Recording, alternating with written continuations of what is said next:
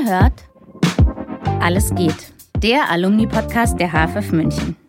Ich bin Mareike Lindenmeier und unterhalte mich jede Woche mit spannenden neuen Gästen. Alle sind AbsolventInnen der Münchner Filmhochschule. Wir reden über alles.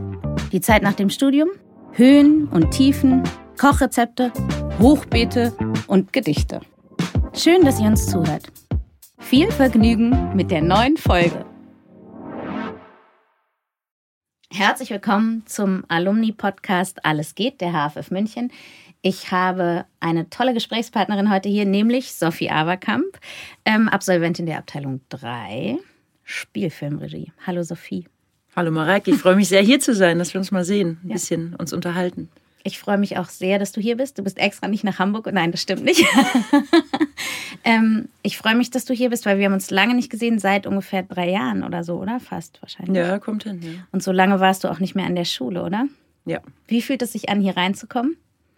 Es war jetzt ganz schön, mal wieder hier zu sein. Es kommen natürlich direkt ganz viele Erinnerungen hoch. Und ähm, aber es, es war jetzt irgendwie besonders. Gute und schlechte Erinnerungen. Na klar. Erinnerst du dich an den ersten Tag hier? Ich erinnere mich an den Tag der offenen Tür, der kurz vorm ersten Tag hier war. Ähm, so diese Imposanz des Gebäudes, das einen erstmal so äh, innehalten, innehalten lässt, wenn man, wenn man vor diesem Gebäude steht. Oder damals war es so. Ähm, man gewöhnt sich ja dann doch an die Imposanz. Können wir eigentlich nochmal einfach starten? Warum? an die Imposanz? Warum an die Imposanz dieses Gebäudes, dass man sich an die Imposanz gewöhnt. Aber ich finde, dass das ein total großes Thema ist, weil ich habe gerade wieder gesagt, in Giesing war man so, ähm, jeder wusste, wo der andere hingeht, selbst was er zu Mittag gegessen hat. Und es war irgendwie sehr geschlossen und so ein winzig kleiner Kosmos. Und jetzt auf einmal ist es so, oder was heißt auf einmal? Ja, auch schon ein bisschen. Ich finde das auf jeden Fall das Gebäude, was ausmacht mit allen, die drin sind und allem, was passiert. Deswegen, ich würde nicht nochmal anfangen. Wenn du es dir wünschst, fangen wir nochmal an. Passt, wir können auch weitermachen. Gut. Wir reden aber nicht mehr über die Imposanz. Wir reden über, du hast ganz, ähm, ich finde es schön, weil ich das Gefühl habe, es zieht sich schon so total ein Thema durch deine Filme. Man kann so, und jetzt aber nicht im Sinne von, du bist monothematisch, sondern ich habe das Gefühl, wenn ich jetzt so deine Vita angeguckt habe und darüber nachgedacht habe, was hier so passiert ist und an welche Filme ich mich hier so erinnere, habe ich das Gefühl, dass du auf jeden Fall über ganz grundsätzliche gesellschaftliche und relevante Themen nachdenkst und immer so neue Denkanstöße so nicht vermitteln klingt immer so moralisch, sondern so einem so neue Denkmöglichkeiten vorlegst und sagst, guck mal, wäre das nicht ein Weg oder können wir da lang gehen oder ist das nicht? Und das finde ich toll, weil ich habe das Gefühl, das geht von Liebe über Familie, über Trauer, war ja auch bei Grave Butler, dass du immer so bereit bist, neue Denkmodelle ohne Zeigefinger vorzustellen und einen damit zum Denken zu bringen. Das, das, ist, das ist total schön beobachtet. Weil ich glaube, das ist mir auch so wichtig, ne, dass man so, ich weiß immer nicht, ob es abgedroschen klingt, aber ich nenne es jetzt mal Unterhaltung mit Haltung zu machen. Ähm, warum ich zum Beispiel auch unbedingt einen Kräumann machen wollte oder so, wo ich mich so drum bemüht habe, weil die das auch so gut schafft, äh, zu unterhalten und trotzdem aber irgendwie so, eine, so, ein, so ein Statement damit zu setzen. Und ähm, ich immer so, oder es mir so wichtig ist, dass man so kleine Utopien in den Geschichten mit reinbringt, die hoffentlich irgendwann keine Utopien mehr sind. Mhm. Und so konstruktiv zu sein.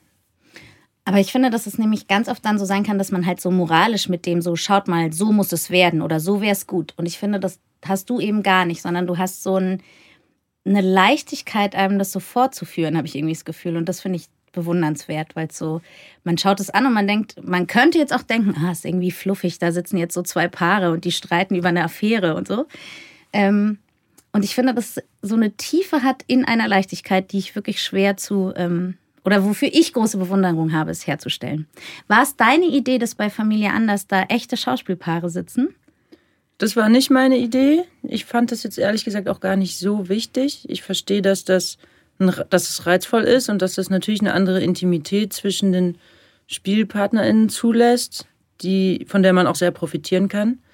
Also vor allem bei Gisa und Knut, äh, die quasi in Folge 1 bekommen im Nest, die bieten einfach so wahnsinnig viel an und es macht natürlich ganz viel Spaß, äh, damit dann auch Szenen irgendwie zu bereichern, sage ich mal.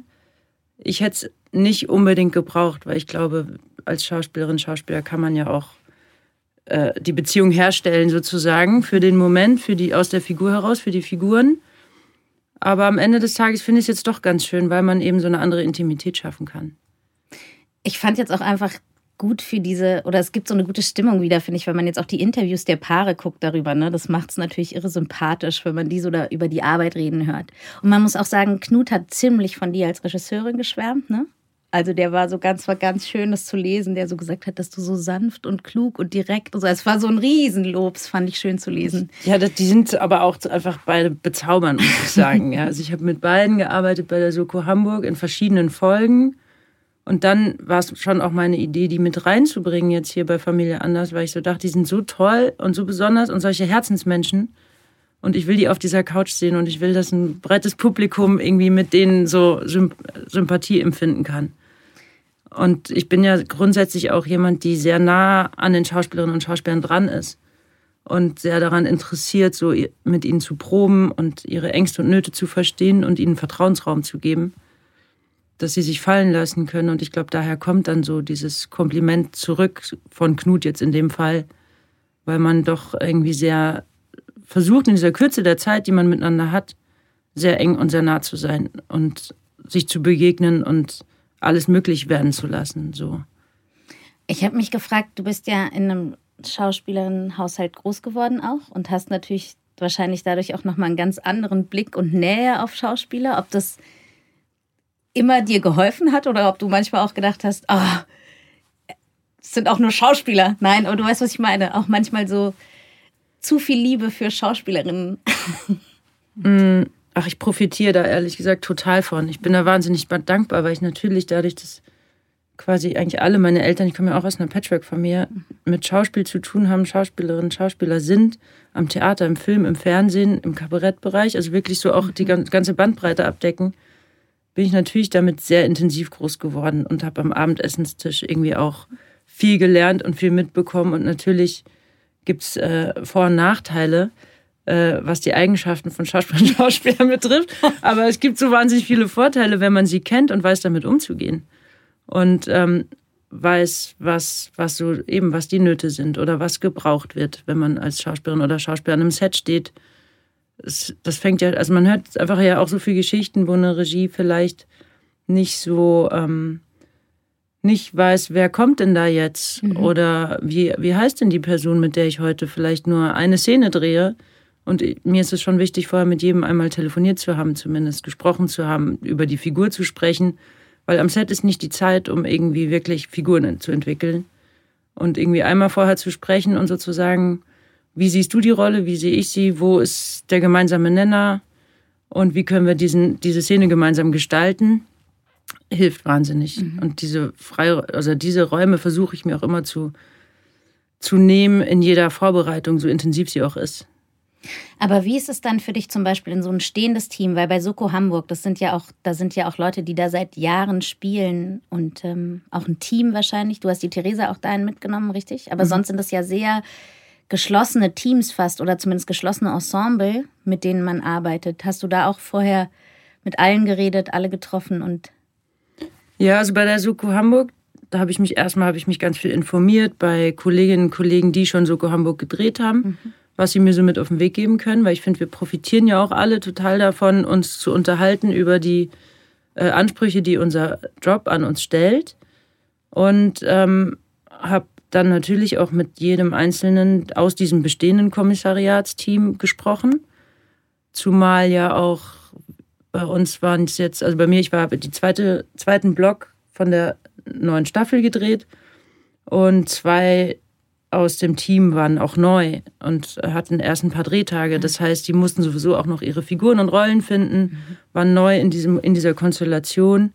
Und auch so war es da total wichtig, jeden vorher auch zu treffen. Also die habe ich auch alle eigentlich vorher getroffen, wenn nicht, es nicht geklappt hat, zumindest telefoniert. Ähm, um so zu gucken, wie arbeiten die, was brauchen die, um gut arbeiten zu können. Diese Tage im Studio, wo man irgendwie in sechs Tagen irgendwie jeden Tag zehn Minuten runterzudrehen hat und trotzdem ja einen Anspruch haben will, das gut zu machen und auch besonders und ungewöhnlich und nicht irgendwie nur Schuss gegen Schuss zu drehen und so. Ähm, da hilft es schon, wenn man mit allen mal gesprochen hat und auch so weiß, wenn wir uns jetzt so Lagerkoller-mäßig so sechs Tage im Studio, dass wir keinen Lagerkoller kriegen, so, ne? Sondern dass man so weiß, wer braucht was und wie kann man, wie kann man ähm, diesen Raum schaffen. Und das finde ich ist gerade für das Team, das da echt viel zu leisten hat in kurzer Zeit, total wichtig, ähm, die zu sehen auch. Mhm. Und das nicht so, so als Industrie wahrzunehmen. Und das kam auch gut an. Also das habe ich auch gemerkt, dass da alle sehr, sehr dankbar drüber waren, dass wir intensive Gespräche vorher geführt haben, dass sie mir ihre Figuren, die sie ja viel besser kennen als ich, erzählen konnten und ich ihnen trotzdem noch meine Eindrücke schildern konnte, was ich noch mal anders machen würde oder wo ich vielleicht noch mal äh, noch, noch mehr aus der Figur versuchen möchte zu erzählen. So, und das ist ja schön, wenn man so merkt, man hat so ein Interesse, gegenseitig mhm. da weiterzukommen und die Figuren weiterzuentwickeln. Aber das ist, das klingt so, als ähm, hättest du alles so gut gemacht, wie man es nur machen kann und nicht besser machen, weil gerade in diesen Serien, wo man ja auch als Schauspieler dann immer denkt, ich kenne meine Figur, du kommst jetzt hier daher und willst mir was erzählen, wenn das nicht irgendwie auf Augenhöhe, also manchmal passiert es ja, dass das so festgefahren ist, ne? Und ich glaube, wenn alle bereit sind, ähm, zu sagen, ich höre mir an, was du sagst und du hörst dir an, was ich sage, dann hat man eigentlich ähm, das beste Klima und man das auch so als Gewinn und nicht als Einschnitt sieht irgendwie in ganz oft in deinem, wenn man so Interviews von dir liest, kommt da aber auch immer dieses, du sagst so, den Vertrauensraum schaffen und das Team. Also man merkt, finde ich, aus jeder Pore, wenn man dir zuhört, dass du so mit allen Leuten zusammenarbeitest. Und ich glaube, dass man das auch spürt, wenn man zuguckt. Ich habe zum Beispiel das Gefühl mit euren, mit Theresa, mit der du, die hier auch Kamera studiert hat. Ich weiß gar nicht, ob mit dir im Jahrgang.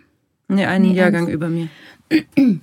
ich habe das Gefühl, dass man eure Bilder, aber vielleicht war es jetzt auch, aber ich hatte wirklich fast das Gefühl, man erkennt so wieder, dass ihr so zusammen Bilder malt fast.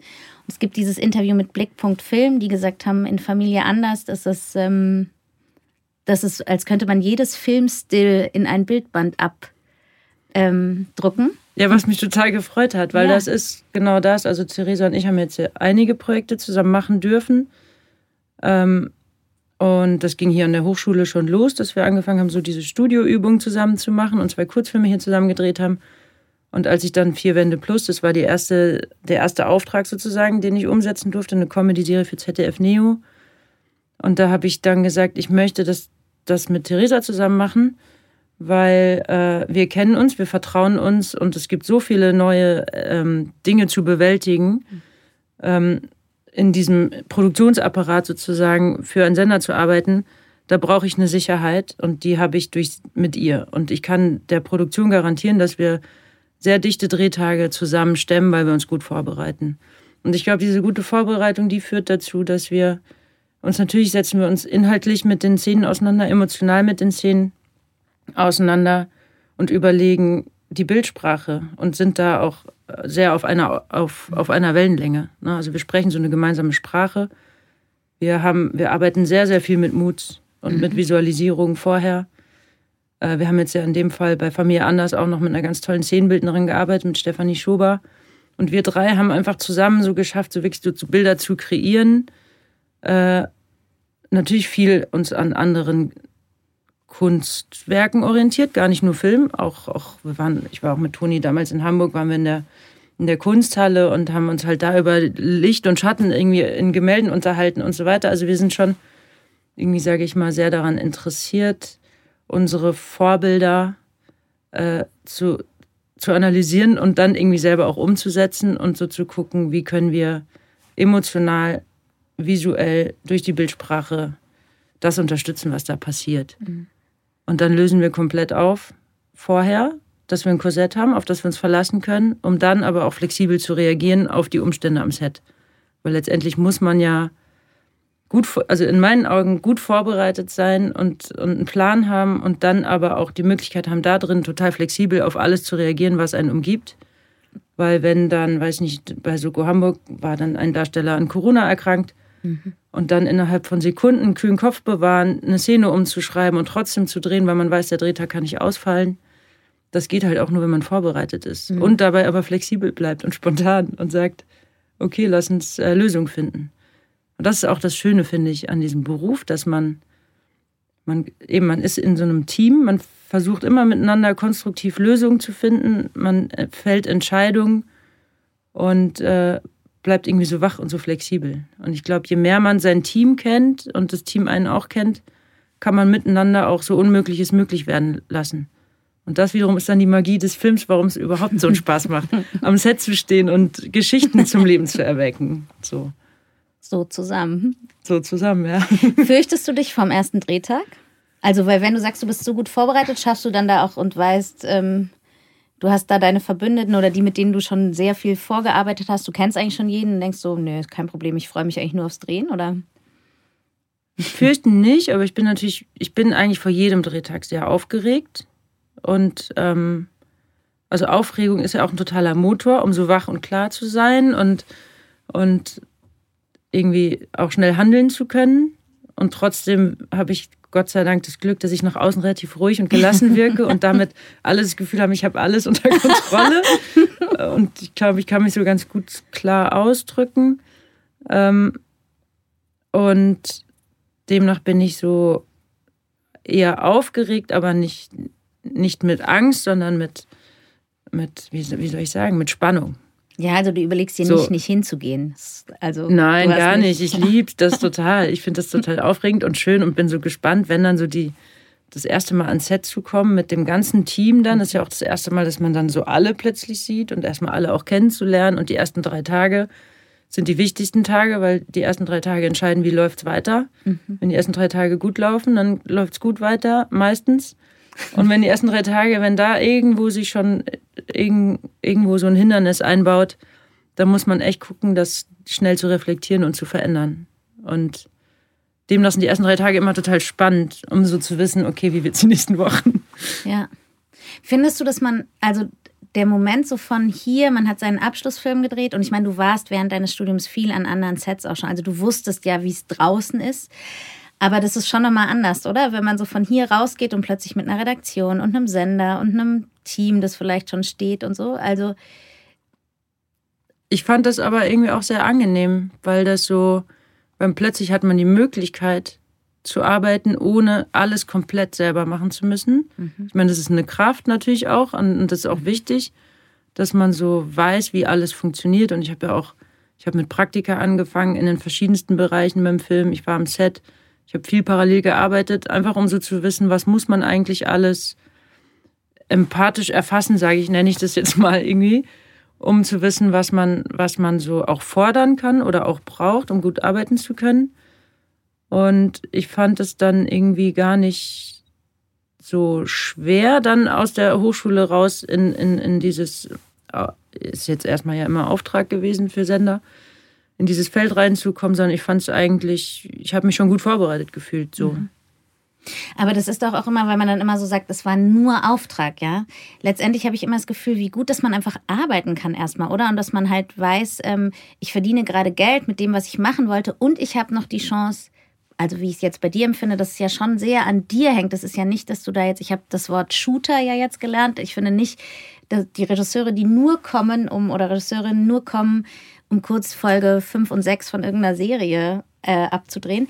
Ich finde ja, man hat nicht das Gefühl, dass du Auftragsarbeiten selbst in altbewährten Formaten gemacht hast, wo man nicht Sophie Aberkamp irgendwie drin sieht. Ne? Also ich finde genau das zu nutzen, zu sagen, ähm, ich gehe hier raus, ich arbeite und ich nutze mein, meine Visionen mit einem Team und kann arbeiten und lernen, ist ja irgendwie ein Geschenk eigentlich. Weil es ganz oft ja immer die Haltung gibt, oh, ich mache nur Vorabend oder ich mache nur ja, ich finde auch eben dieses nur Auftrag finde ich auch ganz falsch. Also weil ich, ich liebe es total, Geschichten umzusetzen. Und wenn die, und wenn ich die Möglichkeit habe, an ein Drehbuch oder an Drehbücher zu kommen, wo die Geschichten schon von tollen Autorinnen und Autoren so weit entwickelt wurden und ich dann diese Geschichten mir anziehen darf, in dem Moment ist es ja nicht nur Auftrag, weil ich glaube, nur Auftrag oder das, was du gerade sagst mit Shooter, würde meiner Arbeitsweise überhaupt nicht entsprechen. Ich muss die Geschichten spüren und ich muss sie mir anziehen, um sie dann wieder von innen nach außen zu erzählen. Ähm, um, um eben da so das, das, was mich damit, also ich muss auch immer gucken, was verknüpfe ich selbst mit diesen Geschichten. Und deswegen kommt es ja auch nicht von ungefähr, dass ich sowas wie Vier Wände Plus hat mich sozusagen gefunden aufgrund meines Abschlussfilms, wie mhm. wir leben wollen. Wo es im Abschlussfilm geht es ja um Co-Elternschaft, also um ein alternatives Lebens- und Familienmodell. Und bei Vier Wände Plus geht es um eine Hausgemeinschaft von zehn FreundInnen mit Familie, die zusammenziehen und versuchen, miteinander zu leben mit allen Konflikten, die damit einhergehen. Und ähm, bei Familie anders wiederum trifft sich ja auch sozusagen, wie, wie können wir Familie sein, auch wenn wir uns gerade trennen, wie können wir uns Entlastung suchen, wie, wie können wir kommunizieren, mit Konflikten umgehen. Ähm, und das sind natürlich alles Themen, die ich total wichtig und richtig finde zu erzählen. Und wo ich schon sehr genau überlegt habe, sage ich das Projekt zu, kann ich es mir anziehen. Ähm, selbst bei den, bei den Sokos, das sind jetzt gar nicht so Inhalte, die mir so nah sind, aber auch da so zu gucken, was sind denn die Dramen, die da drunter liegen, was sind die Konflikte der Figuren, was sind die Themen, wo ich so denke, das finde ich wichtig zu erzählen und wie erzähle ich und welche Bilder finde ich dafür und welche Chance habe ich auch in einem Vorabendprogramm wie der Soko ähm, trotzdem Bilder zu kreieren, die irgendwie einem vielleicht haften bleiben in der Kürze der Zeit, wo man selber, also Theresa und ich auch immer wieder überrascht waren, was wir so geschafft haben. Ähm, herzustellen, weil natürlich wird man so vorgewandt, ja, ihr werdet euren Ansprüchen nicht genügen ähm, in, in, in dieser Kürze der Zeit. Aber wenn man es dann irgendwie doch schafft, dann ist man halt auch jeden Abend wahnsinnig stolz miteinander und das ganze Team auch und so, weil man so merkt, cool, wir haben uns gut vorbereitet und wir sind konstruktiv mit einem Problem umgegangen und deswegen konnten wir jetzt irgendwie was schaffen, was für uns zumindest sich gut anfühlt.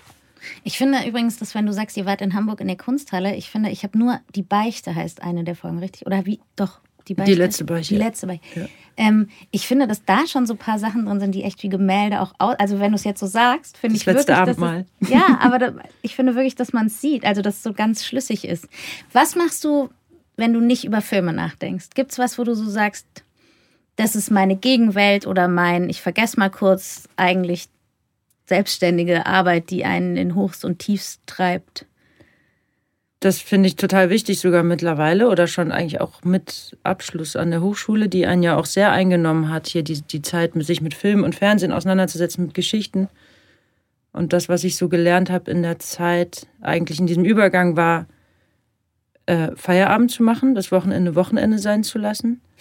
äh, auch abends ab einer bestimmten Uhrzeit nicht mehr zu arbeiten und habe mit Yoga angefangen und mache wirklich regelmäßig dann morgens erstmal Yoga und nehme mir auch die Zeit, morgens erstmal einfach nur Zeit mit mir zu haben. Den Luxus kann ich mir auch gerade gönnen, sozusagen, mhm. auch wenn ich drehe und so einfach zu wissen, die erste Stunde des Tages gehört mir, mhm.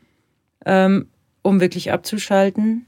Und jetzt gerade habe ich so ein bisschen mehr Zeit und dann gehe ich ins Theater oder auf Konzerte, lese ganz viel, treffe mal wieder meine Freundin, meine Familie und so weiter. Also es ist so, glaube, es ist immer so wichtig abzuschalten und mhm. dann auch wieder Input zu sammeln, um dann auch wieder so zu gucken, wenn man dann wieder eine Geschichte hat, in die man sich so reinstürzt, wo kann ich die Dinge, die ich jetzt so gesammelt und erfahren habe, da wieder mit einfließen lassen. Und ich finde auch immer wieder wichtig, gerade auch meine Freundinnen und Freunde zu treffen, die gar nichts mit Film und Fernsehen zu tun haben, weil das ja nochmal einen ganz anderen Input auch gibt, weil man hängt ja sonst immer so viel in dieser Bubble und, und dann ist irgendwann so, ja, dreht sich so im Kreis. Und ja, so zu sehen, was sind die Themen, die so schwirren, um die dann wieder irgendwie zu veräußern. Aber das heißt, so Inspiration, ähm, hörst du Radio oder Podcast oder? Ich höre viel Podcast. Mhm. Vor allem ja viel über gesellschaftliche mhm. Themen eigentlich hauptsächlich. Mhm. Weil es passiert ja auch gerade viel. Es sind ja, es sind ja wahnsinnige Umbruchszeiten und Krisenzeiten. Und wie geht man damit um? Wie kann man sich positionieren oder wie, wie kann man in dieser Gesellschaft zusammenhalten auch und wachsen zum Guten. ja. Uns nicht nur in Utopien erzählen, sondern auch leben. Ja, das. Wenn du eine Antwort weißt, musst du auf jeden Fall Bescheid sagen und nochmal herkommen. Ja. Und gehst du in die Kammerspiele oder ins Resi oder in alle Theater? Bist du so ganz. Ich gehe eigentlich in alle Theater. Ich war jetzt ganz viel im Resi, weil Moritz Treuenfels in Familie anders am Resi mhm. ist und ich mir viel von ihm mit ihm angeschaut habe. Ich war aber jetzt auch vorgestern in, in den Kammerspielen in Green Corridors, eine große Empfehlung über, über ukrainische Geflüchtete, mhm. die ihre Geschichten erzählen. Äh, ganz toll und sehr sinnlich inszeniert. Ähm, ja, Also ich liebe Theater. ich muss, dafür muss ich jetzt einmal nämlich kurz ablesen, weil was ich total spannend fand, war ein Theaterstück mit dem Titel Galaxia im Theater Kuckucksheim. Ja, das klingt für mich, ähm, das noch dazu beschrieben wird mit ein wildes Abenteuer durch Raum und Zeit. Ja, ich finde, das klingt so zauberhaft und spannend, dass ich unbedingt, ich dachte bis heute, Theater Kuckucksheim kennt man nur aus. Aber erzähl du. Äh, ja, das ist ein kleines, äh, familiengeführtes Theater in der Nähe von Erlangen, mhm. in Franken. Mhm. Und das ist ein Familienbetrieb und ein Vater und seine zwei von sechs äh, Söhnen, Kindern, äh, die, die, die machen das. Und einer, einer der anderen Söhne ist hier Kamerastudent. Und ähm, also das ist alles noch die Realität, richtig? Das ist die Realität, genau. ja, okay. Also es gibt dieses kleine verwunschene Theater das nennt sich Theater Kuckucksheim. Und äh, die haben eine Regisseurin gesucht für ein Theaterstück, für eine Uraufführung, wo eine Kollegin, eine Regiekollegin von hier auch, die Helena, richtig? Die Helena Herb, äh, quasi das Stück geschrieben hat und dann mich gefragt hat, ob ich es inszenieren würde, weil sie zeitlich dann nicht mehr zur Verfügung stand. Und dann habe ich mich sehr gefreut, das machen zu dürfen, weil ich auch äh, das ganz toll finde, Theater zu machen, weil man so eine ganz andere Möglichkeit über Fantasieräume Geschichten zu kreieren. Beim Film muss alles so sehr konkret sein. Da kann ich entscheiden, nehmen wir den blauen Bleistift oder den gelben. Äh, und welche Form hat das Glas und so weiter. Also beim Film muss ich alles sehr, sehr genau äh, bestimmen, mit meinem Team natürlich zusammen. Und beim Theater kann ich ganz viel behaupten und da kann ich einfach ins Weltraum, ein Weltraumabenteuer erzählen mit zwei Schauspielern und Puppen und Videos und Musik und, ähm, und alles so verbinden zu einer Geschichte. Was verhandeln die eigentlich in diesem Stück? Was verhandeln die? Ach, es ist eigentlich sehr klassisch. Ähm, es geht natürlich so drum, dass das, das Böse möchte um sich schlagen und das Gute sollte gewinnen.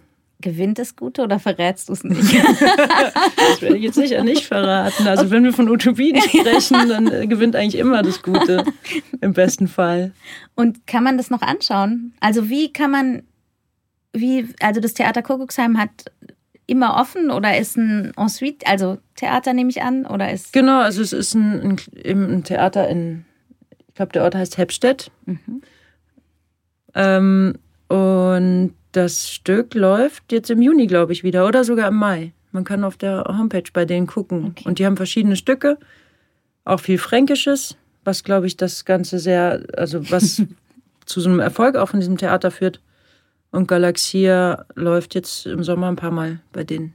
Schön. In den Räumlichkeiten. Du hast es, warst du bei der Premiere, ja.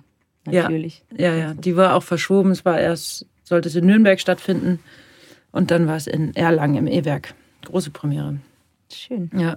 Ich finde, das klingt auf jeden Fall, ich möchte es sehr gerne sehen. Als ich es so gelesen habe, habe ich gedacht, das möchte ich irgendwie wissen. Wir haben ganz vorhin kurz, weil das finde ich auch irre spannend, ähm, darüber geredet, dass du einfach rechts und links schreiben kannst oder jetzt nur noch rechts schreiben kannst, aber mal links, du musst mir noch mal kurz sagen, weil es finde ich interessant. Also ich habe mit links geschrieben, dann hieß es in der Schule, dass ich nicht linksseitig wäre und deswegen mit rechts lieber schreiben sollte. Weil du rechtsseitig bist? Weil ich quasi eigentlich mir das nur angewöhnt habe. Dann habe ich angefangen mit rechts zu schreiben, musste in der linken Hand einen Stein halten und auch so Schönschreibübungen machen. Dann bin ich vom Fahrrad gefallen, habe mir die rechte Hand verletzt. Dann habe ich wieder automatisch mit links geschrieben. Dann haben es auch meine Eltern aufgegeben und dachten sich, ja gut, wenn das Mädchen mit links schreiben will, dann soll sie es tun. Und ähm, dann war ich natürlich ganz stolz, weil ich dann mit links und rechts schreiben konnte. Was natürlich bei sowas wie irgendwelchen Klausuren oder so total praktisch war. Wenn die Hand müde wurde, habe ich einfach gewechselt. Jetzt müsste ich, glaube ich, noch mal üben. Aber wie Aber schreibst du jetzt? Jetzt schreibst du mit rechts. Mit links. Mit links. Ja. Was ist ja auch interessant, dass man rechtsseitig oder linksseitig ist und dann trotzdem sich angewöhnt links. Ich finde, das darf man heutzutage bestimmt nicht mehr. Ne? Nee. Wir sind doch schon so alt, dass es damals in der Schule.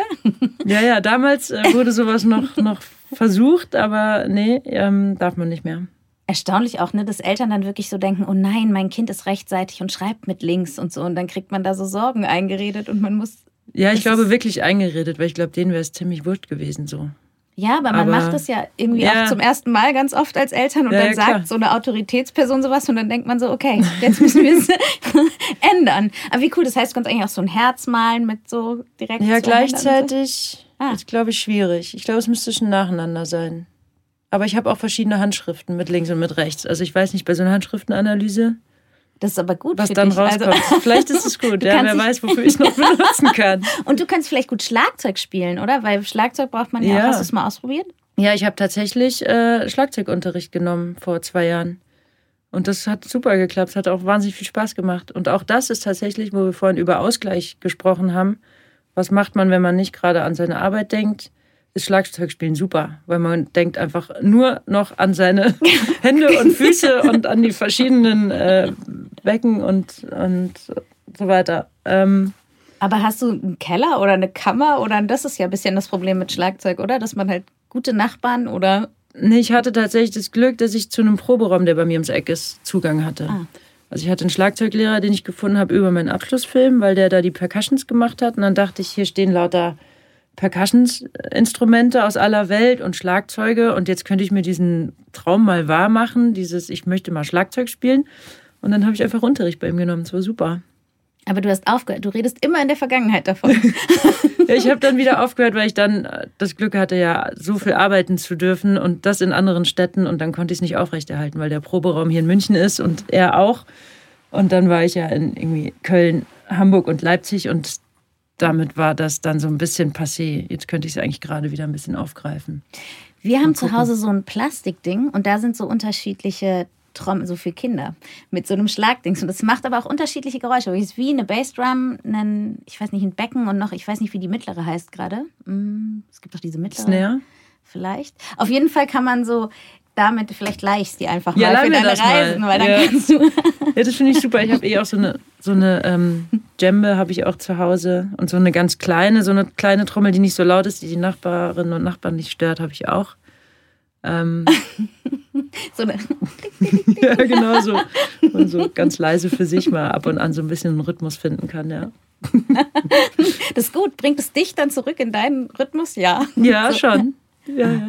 Da ich komme mal, wenn, wenn ich dir meine Plastiktrommel leihe, bringst du mir das bei, dass ich mich in meinen Rhythmus. ja, auf jeden Fall. Das ist echt super. Man schaltet total ab. Wenn es, das kann ich mir wirklich gut vorstellen. Das, ähm, ja. Wenn du jetzt nochmal anfangen würdest, hier zu studieren, ja? Was oder was würdest du so sagen, Mareike, du fängst im Oktober hier an, genieß das besonders, ignoriere das? Mm, ich glaube, am wichtigsten ist wirklich das Machen ähm, und sich nicht zu sehr von, also nicht, sich nicht zu große Projekte zu überlegen. Ich glaube, es ist wichtiger, wirklich eher zu machen, weil das habe ich ja schon an mir und auch an vielen meiner Kommilitonen äh, beobachtet, dass wir uns immer sehr viel vorgenommen haben. Ähm, und ich glaube, es ist wichtiger, lieber einfach mehrere Kurzfilme zu machen und auszuprobieren, als sich zu versuchen, mit einem Langfilm das Leben schwer zu machen. Also nicht versuchen, das passiert dann leider. Ähm, macht man ja nicht freiwillig, aber es ist eigentlich fast unmöglich mit einem Langfilm abzuschließen mittlerweile. Das sieht man ja auch an, an, an, an der Menge der Abschlussfilme, die, äh, die überhaupt lang sind. Da muss man sich schon ein sehr kluges Konzept überlegen, um das zu schaffen oder zu machen. Und ich glaube, es ist nicht so wichtig. Ich glaube, wichtiger ist, sich selbst treu zu sein und seinen Geschichten, die man wichtig findet zu erzählen, zu erzählen. Und ich glaube, fast noch wichtig, also das ist sehr wichtig. Und was auch wichtig ist, ähm, aus dem Vergleich rauszugehen weil ich glaube, das ist eigentlich, oder das ist wahnsinnig toxisch. Wir sind hier an, an, an einer Filmhochschule, die, wo, wo ganz viele Individuen ihre Geschichten erzählen wollen und trotzdem ist man die ganze Zeit in so einem, ah, dein Film läuft auf dem Festival, deiner läuft da, ah, du hast jetzt XY kennengelernt und deswegen diese Möglichkeit. Und das kann einen total zermürben und ich glaube, es ist ganz wichtig, immer wieder einfach auf seinen eigenen Lebensweg zu schauen und auf seinen eigenen, auf seine eigenen Ideen zu vertrauen und nicht so in diesen Vergleich zu kommen, sondern eher so zu gucken, ich freue mich dafür, dass du äh, diesen und jenen Festivalerfolg hast und ich schaue auf meinen Weg trotzdem so. Also ist, glaube ich, Vielleicht nicht, hat das ja auch gar nicht so viel mit einem selbst zu tun, oder? Also genau. es wäre gar nicht dein Festival oder so. Genau, also man schafft es manchmal ja ganz schwer, sich abzugrenzen, es nicht persönlich zu nehmen, dass der eigene Weg ein anderer ist als der des anderen mhm. und dass der andere oft leichter wirkt als der eigene. Ähm, aber ich glaube, in dem Moment, wo man sich das so bewusst macht, sich nicht so zu vergleichen, ist hat man sehr viel gewonnen, weil man dann ja einfach mehr bei sich ist und seine Sachen macht. Das klingt ziemlich gut. Ja. Ich habe eine allerletzte Frage, weil unsere Zeit schon um ist. Okay, alles- und zwar, du hast gesagt, ja, du hast gesagt, ich soll dich nicht nach einem Gedicht fragen, wollte ich auch gar nicht, aber dann hast du gesagt, ähm, du hättest Gedichtempfehlungen und die würden mich doch interessieren, weil ich finde, Gedichte schaden nie und ich finde auch, man muss sie nicht auswendig können, aber sie lesen, ist, glaube ich, gut für die Seele in Zeiten wie diesen. Ähm, was wäre deine Gedichtempfehlung? Ah, Gedichtempfehlung. Also ich glaube, zum einen tut's mir tut's zumindest immer sehr gut, zwischendurch Ernst Jandl zu lesen, weil der so herrlich skurril absurd ist und so Sprachexperimente macht, die jenseits von, von Logik auch oft äh, sich befinden. Das ist Ottos Mops kotzt zum Beispiel, oder? Ich glaube, ja, aber es, es, es sind auch so geräuschvolle Gedichte, die man eigentlich nur laut lesen kann, weil man sie leise gar nicht verstehen kann, weil sie, weil sie Und dazu muss man trommeln vielleicht. macht. Und vielleicht trommelt man dazu. Und es ist, das ist total gut. Und was sehr poetisch und, und schön ist auch, finde ich, ist Rupi Kaur. Die macht, schreibt auch ganz tolle Gedichte. Ähm, die sind immer ein bisschen vielleicht politischer auf eine Art. Die mag ich auch sehr gerne. Aber ich glaube, eins meiner immer noch Lieblingsgedichte ist Erinnerung an die Maria von Bertolt Brecht. Und das kommt, glaube ich, einfach so aus meiner Geschichte, dass ich eben Schauspielerin als Eltern habe und damit groß geworden bin und das einfach wunderschön ist, vor allem auch als äh, gesungenes Gedicht. Sophie. ich bin ganz dankbar, dass du hier warst. Ähm, Wenn es irgendwas gibt, was dich nicht gefragt habe, was du noch sagen möchtest, ist jetzt der Zeitpunkt. Sonst ähm, hoffe ich, du verzeihst mir, dass wir nicht nochmal angefangen haben. Ja, alles gut. Nein, es hat Spaß gemacht. Vielen, vielen Dank. Danke für deine Ja. Worte und Gedanken. Ja, danke dir. Tschüss. Tschüss. Das war Alles geht für diese Woche. Ich bedanke mich sehr für die Unterstützung, natürlich bei der HFF München und beim Freundeskreis. Die Shownotes und alle Infos zu jeder Folge findest du auf der Webseite zum Podcast. Wenn dir gefällt, was wir hier machen, freue ich mich sehr über Sterne, Likes, Herzen und Weiterempfehlungen. Ansonsten lass uns gerne einen Kommentar oder Feedback da. Bis nächste Woche bei Alles geht.